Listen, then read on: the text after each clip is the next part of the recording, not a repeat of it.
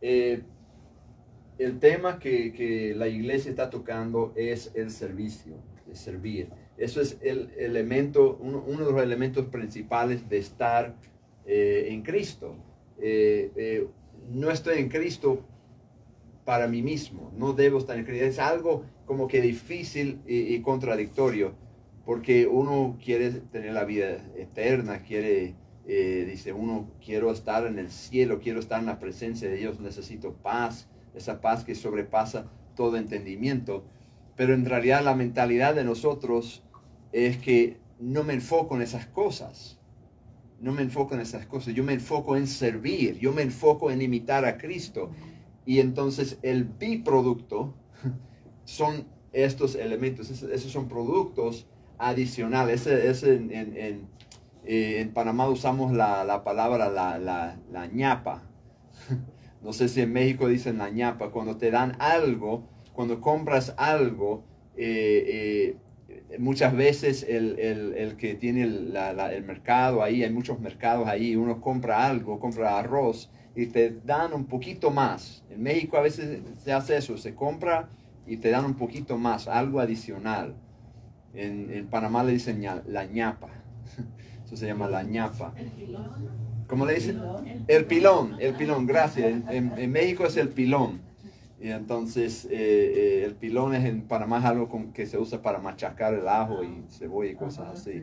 También, entonces lo usan, usan de, otra forma. Bueno, el pilón, estas otras cosas son eh, como el pilón que buscamos imitar a Cristo, que, que, que implica a veces sufrimiento, a veces dificultades, eh, eh, implica que el mundo va a estar en contra de nosotros. Pues estamos en una circunstancia que, que en un trabajo, una familia, cualquier eh, grupo, y, y, ellos van hacia cosas que no son de Dios, nosotros no podemos seguir eso en Cristo, entonces eso crea oposición. Pero a pesar de esas dificultades, a pesar de esos sufrimientos que vienen, eh, eh, tenemos eh, ese pilón que Dios nos da de paz, gozo y alegría. Pero el enfoque de nosotros es servir. Y entonces algo que, que, se nota el, el, el, soldado en la guerra es que uno dice, yo me considero ya muerto. Los soldados experimentados les enseñan a los, a los, a los soldados más nuevos que cuando están en la batalla dice, si, intentas conservar tu vida, no puedes hacer nada, te congelas. Pero si tú aceptas que ya estás muerto, y, ahí puedes prestar tu servicio, puedes eh, eh, seguir adelante. Y así somos nosotros. La Biblia nos compara mucho eh, como con los soldados, los, siervos de Cristo. Somos eh, eh, como los soldados. El soldado dice, bueno, en Cristo dice, bueno, ya, yo, yo, para mí todo lo que tengo pertenece a Cristo. Todo eso es pérdida, dice Pablo. Todo lo que tengo, mi, mi, mis bienes eh, económicos, mis, mi familia, mi cosa, todo lo que tengo, eso, eso, es de Dios. Eso no es mío. Yo, yo pertenezco a Cristo. Mi papel, mi trabajo, mi tarea mi misión es servir y voy a buscar servir. Venga lo que venga, pase lo que pase, voy a servir. En ah, Romanos capítulo 16, el apóstol Pablo está clausurando, está terminando, finalizando eh, su epístola, la gran epístola tan famosa, tan leída, tan, tan ah, edificante de Romanos, que realmente aclara muchas cosas en cuanto a la fe en Cristo en versículo 1 dice, les recomiendo a nuestra hermana Febe, diaconisa de la iglesia de uh, Sencreas, Sencreas, yo creo que se llama, pronuncia así, Sencreas. Les pido que la reciban dignamente en el Señor, como conviene hacerlo entre hermanos en la fe. Préstenle toda la ayuda que necesite, porque ella ha ayudado a muchas personas entre las que me cuento yo. Ok, eh, esta mujer, primeramente es mujer, está en una cultura, eh, no es que la iglesia era así, sino que la cultura que rodeaba la iglesia y muchas de las personas, eh, bueno, casi todas las personas saliendo eh, del mundo espiritualmente para estar en lo que se llama la iglesia, la comunidad de fe que sigue a Cristo de forma unida.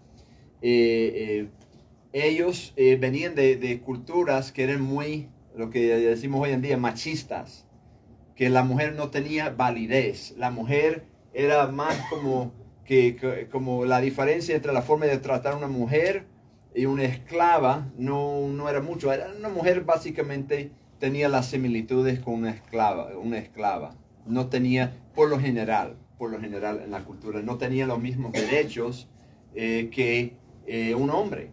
Y entonces eh, Febe quizás era viuda, quizás era, ah, ah, porque no menciona el esposo, normalmente cuando mencionaba una mujer, se mencionaba a su esposo si tenía esposo. Pero eh, Febe, de, evidencias bíblicas, eh, era más probable una mujer excepcional en cuanto al mundo, porque ella era muy, eh, es muy probable, se especula por lo que dice la Biblia, era una persona comerciante, una persona que manejaba, administraba recursos económicos y a lo mejor, a lo mejor un negocio exitoso.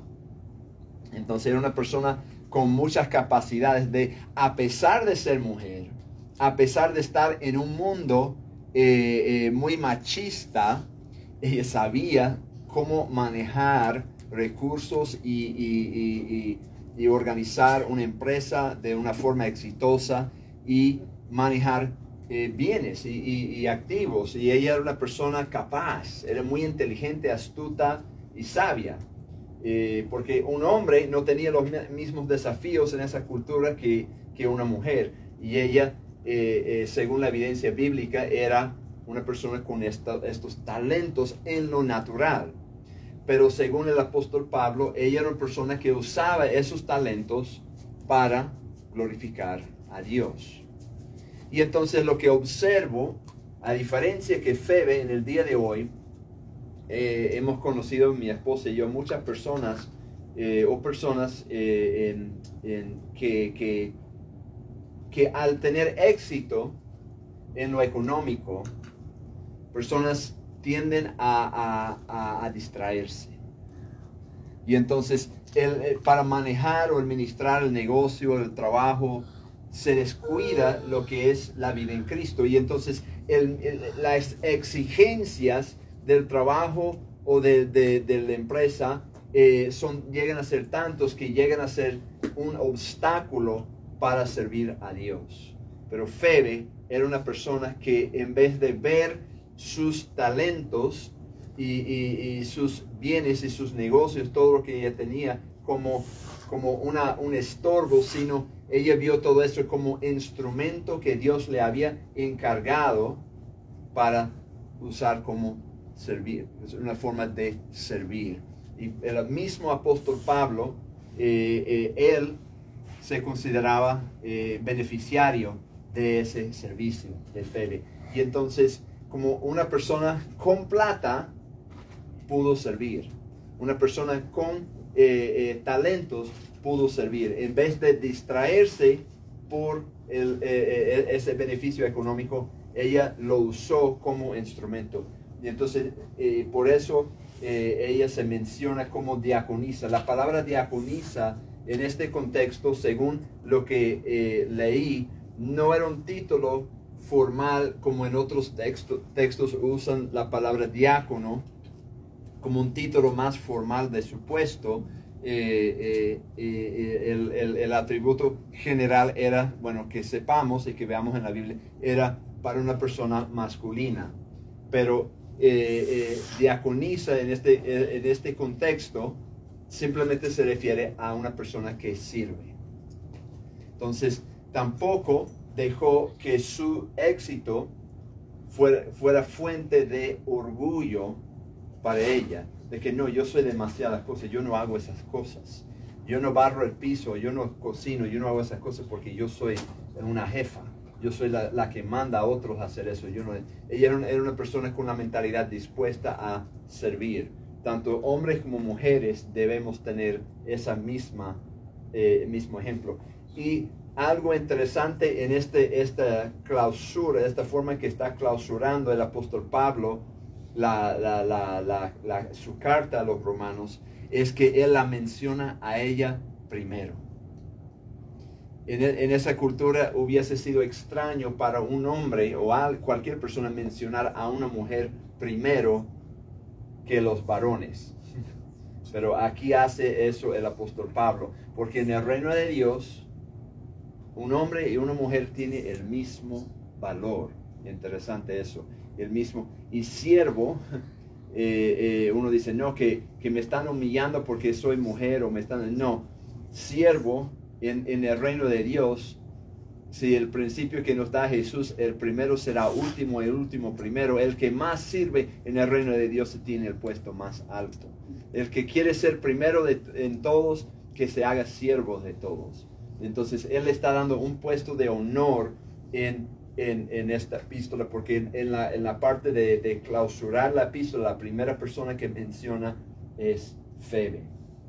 Quiero que veamos a otra persona eh, que no es una persona adinerada, que en Lucas capítulo 21 Jesús eh, eh, tiene una observación en cuanto a una mujer que está observando en el templo. Lucas 21, en el versículo 1 Jesús dice, o dice Lucas, nos relata lo que esto sobre Jesús.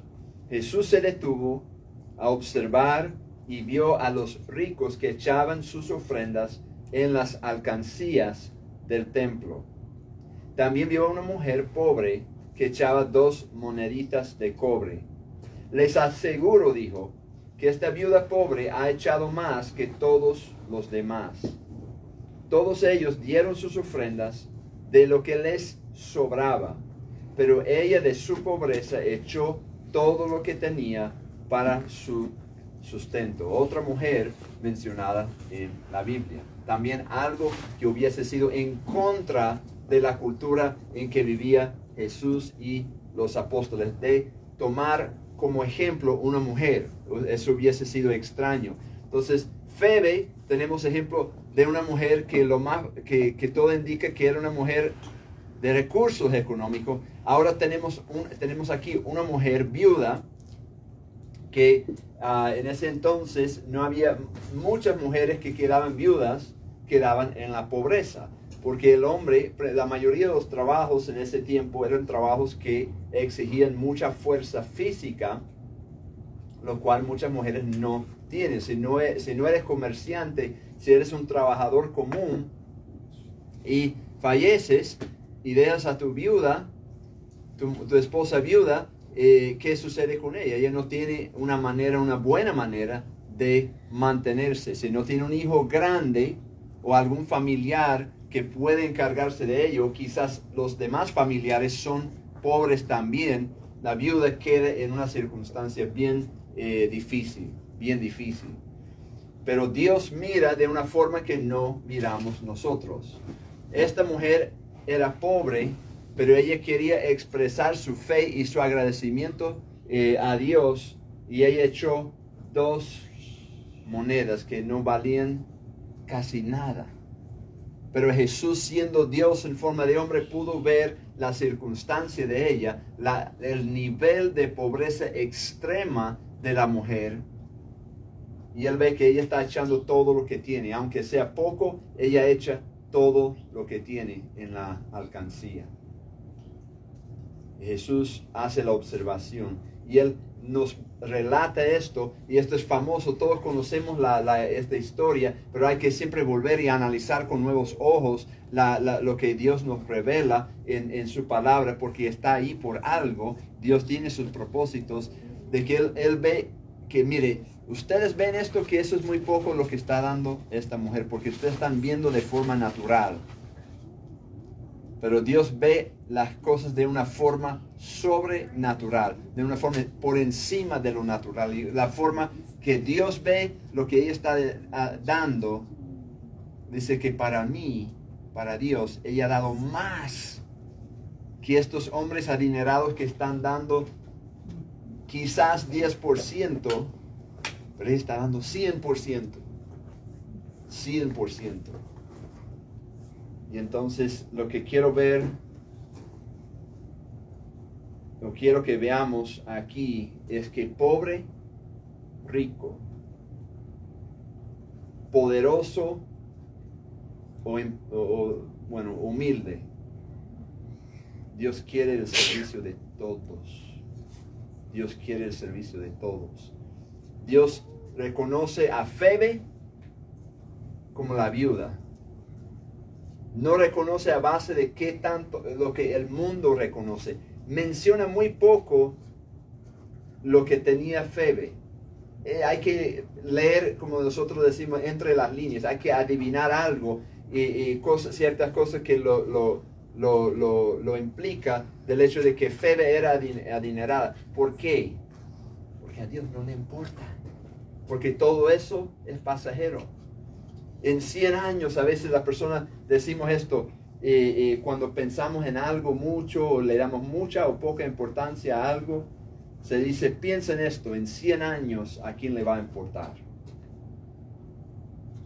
Las cosas que me importan hoy, las cosas que ocupan tanto mi mente hoy, en 100 años, ¿a quién le va a importar? En 100 años lo único que va a importar es si estabas en Cristo o no. En 100 años lo único que va a importar es si diste, todo como la viuda, todo lo que tenías a Dios. Eso es lo único que va a importar. Eso es lo único que se va a conservar de aquí a 100, años y de aquí a la eternidad. Y entonces, eh, al confiar en Dios, sea mucho o poco, Dios quiere todo. Quiere nuestro servicio completo. Quiere que nos entreguemos completamente a Él. Y ahora, para finalizar, miremos a Jesús. Jesús tenía todo. Estaba en el cielo. Tenía todo. Antes de Abraham, de que Abraham existiera, yo soy, dice Jesús. Porque yo soy, porque no soy el, pretérito, el pasado. Yo, él, no, yo soy, porque Él es Dios, porque Él es continuo. Él tenía todo poder cuando estaba entronando, entronado antes de nacer de forma tan humilde. Y entonces, ¿qué sucede? Muchas veces pensamos que no, yo tengo que adquirir más más cosas o más habilidades y cosas y después sirvo a Dios. Jesús tenía todo y él se despojó de todo para servir.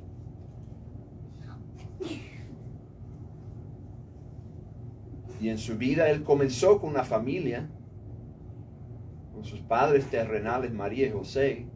José era carpintero, hasta en ese entonces carpintero. Hoy en día los carpinteros ganan bien, que hacen gabinetes y cosas cobran bastante. En ese entonces también era un buen negocio. Al principio podemos deducir de ciertas cosas en, la Biblia que al principio sí eran, eran humildes, eran pobres, pero eh, es un buen negocio, carpintero, todos necesitan muebles, todos necesitan eh, eh, ese servicio. Así que uno poco a poco va aumentando su negocio pero Jesús no se quedó en el negocio de su papá terrenal. Bueno, la tradición oral, pero la Biblia nunca menciona. Siempre decimos que Jesús era carpintero, porque José era carpintero, pero nunca menciona la Biblia de Jesús trabajar como carpintero. Ningún pasaje en la Biblia. Jesús dejó un buen negocio para que él se hizo indigente. Jesús no tenía casa. Cuando viene un hombre y dice, Jesús, te voy a seguir donde quiera que vayas, dice, bueno, Jesús viendo el corazón del hombre, dice, bueno, si sigues al Hijo del Hombre, que es Jesús, dice, yo no tengo, dice, los animales, los zorros tienen sus madrigueras, los pájaros tienen sus nidos. Yo no tengo donde acostar mi cabeza, yo no tengo casa, no tengo cama, nada de eso. Jesús eligió, Él se despojó también no solo de, su puesto en, el cielo, pero ah, de haber crecido en una familia, se despojó de su familia, de una casa, del calor de una casa, y una cama, la comodidad de una cama, y en una cultura que el, el valor principal, ¿saben cuál es el valor principal? de la cultura en que creció Jesús, la cultura judía y el mundo en, antiguo en, general, era de tener familia. Jesús no se casó, no tuvo hijos terrenalmente. No se casó con ninguna mujer. que, además, ¿qué mujer se va a casar con un hombre que no tiene ni casa ni trabajo? se despojó de todo lo que el mundo valoraba para poder servir. Y entonces eh, eh, acudió por un tiempo seguidores. La gente seguía a Jesús. Jesús, excelente, está haciendo milagros. Los, apóstoles se animaban cuando veían esos milagros en muchas ocasiones. Y cuando les dio poder a ellos a ir a predicar y, también hacer milagros. Pero en una ocasión mucha gente está siguiendo a Jesús y Jesús les mira y les dice algo difícil de aceptar. Dice, para seguirme a mí, tienes que comer mi carne y beber mi sangre. Este hombre está loco.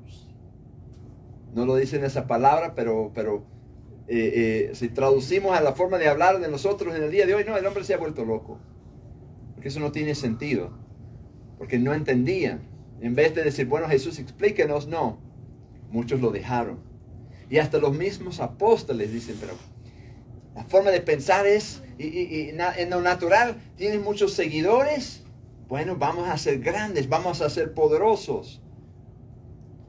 Hoy en día de que las iglesias, yo quiero una iglesia grande y poderosa, que tenga un edificio enorme, con mucha gente y más y más grande, y se viene una iglesia más grande, voy a esa iglesia porque es más grande, tiene más cosas y más bonita. Pero cuando vemos a Jesús, el ministerio de Jesús no fue así. Cuando se acercaban muchos, Jesús decía cosas que ofendía a la gente y se oía. Hasta los mismos apóstoles, cuando Jesús dijo eso, dice, ustedes también quieren, quieren dejarme. Porque puede ver los corazones, que ellos también están dudosos, porque nosotros queremos seguir a un ganador, decimos nosotros. Todos quieren seguir un ganador, como, decimos, como dijimos en la clase eh, eh, dominical que al, equipo que está ganando tiene muchos fanáticos siguiendo, apoyando, pero cuando el equipo va perdiendo, se van. Los verdaderos, nada más quedan los verdaderos. los verdaderos que, que, siguen ese equipo, esos son los únicos que quedan. Y así fue con Jesús. Cuando las cosas son difíciles, dicen, dicen que sabes quién son tus verdaderos amigos cuando las cosas te van mal.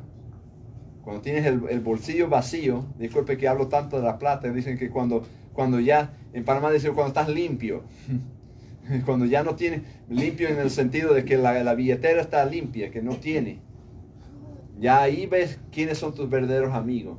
Pero cuando todo va muy bien, muchas de esas personas no son verdaderos amigos.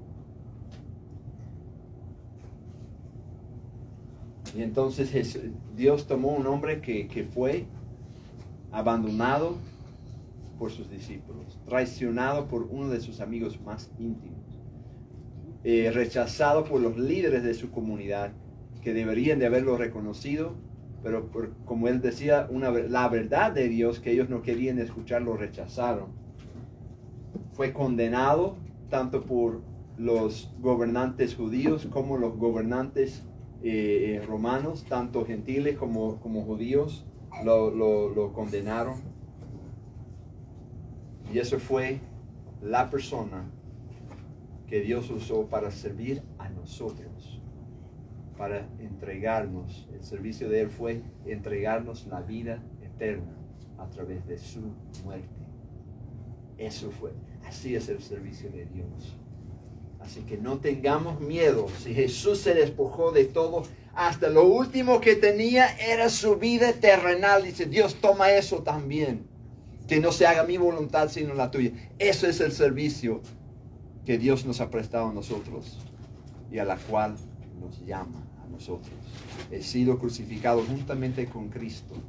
Ahora no vivo yo, sino que Cristo vive en mí, dice el apóstol Pablo, hablando de esta experiencia de andar con Jesús. Que estemos dispuestos a despojarnos de cualquier obstáculo, cualquier cosa que nos vaya a estorbar para servir en el reino. Busquemos una manera, busquemos maneras, hablemos con, con los, her- los hermanos, los, ancianos de la iglesia, los, los que dirigen aquí, y digamos, ayúdame, ayúdame a encontrar más maneras de servir, tanto dentro como fuera de la iglesia. Hay muchas formas, dame ideas, dame maneras. Hay alguien aquí que se necesita visitar, dame su teléfono para llamar a esa persona, para ir a visitarlo. Si alguien está necesitado de algo, busquemos la manera de atender. Busquemos la, manera de atender. Los líderes eh, de las iglesias, a veces eh, vemos a, los- que están, que pasan aquí enfrente, debemos estar eh, eh, 100% en, en- en- el servicio de, de la congregación y de la comunidad, pero no podemos hacerlo solos. No se puede hacerlo solo. Necesitamos de toda la congregación. Cada persona tiene su papel. ¿Ustedes creen eso por fe? ¿Creen eso en Panamá? Me están oyendo en Panamá ahí también que creen es- eso también allá. Busquen la manera. Busquen la manera. Bueno, se fue el hermano Cris, se fue para, para el paso. Pero Dios sigue siendo Dios. Así me- nos dijeron allá en Panamá. Dicen, no seguimos al hermano Cris, seguimos a Cristo. Y entonces yo sé que están buscando maneras también allá. Dios está llamando a servir tanto en Panamá como en El Paso, como en Juárez, como en, en, en- en- ¿cómo es? Chihuahua, eh, eh, no, Quer- Querétaro. Hay otros misioneros allá y, y- y- y esta iglesia está buscando la manera de servir en, cualquier, cualquier país que Dios abra la puerta. Eh, lo- los hermanos Lonnie y Romy tienen su hija hasta allá en África sirviendo. Porque donde quiera que Dios abra la puerta, el pueblo de, de Dios está buscando servir como Cristo. Aunque te cueste tu país, aunque te cueste lo que cueste. Porque a Jesús le costó todo. Entonces, cualquier forma que podemos servirles, estamos aquí para, para servirles. Que Dios me los bendiga a todos. Vamos a finalizar con una oración.